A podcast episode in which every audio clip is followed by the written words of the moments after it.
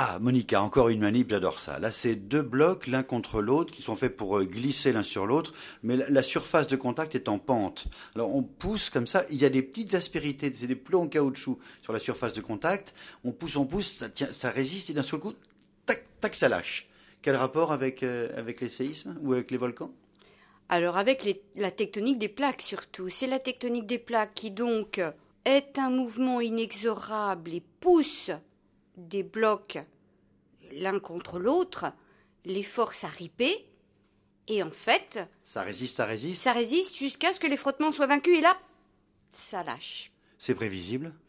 C'est pas vraiment prévisible, en fait. Euh, là, vous voyez les petits plots de caoutchouc, donc on peut essayer de deviner quand va se produire le séisme. Mais dans la réalité, les aspérités qui sont sous les blocs sont évidemment cachées, le long de failles qui sont souvent en profondeur, et les sismologues ne savent absolument pas quelle est l'aspérité qui va lâcher. Mais c'est désespéré?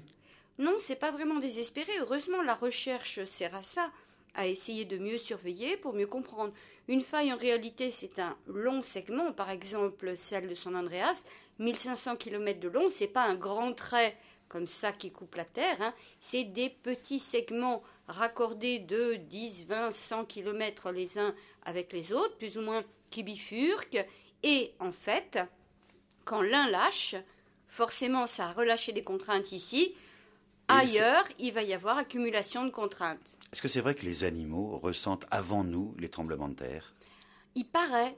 Il paraît qu'effectivement, en particulier les vers de terre, sont très sensibles à des phénomènes que nous, les humains, ne sont plus capables de sentir. On dit que les animaux ressentent les tsunamis avant nous, les vers de terre, les lombriques sentiraient donc les, tremblements de terre avant nous. Eh oui. Pourquoi? Pourquoi? Hum, Je n'ai pas la capacité de penser comme un lombric, donc c'est assez difficile de vous répondre, Jérôme. Mais néanmoins, je pense que ces animaux tous terrestres ont quelque chose d'inné qui leur permet de sentir une différence par rapport à un bruit de fond. On pourrait s'en servir comme instrument de mesure? Pourquoi pas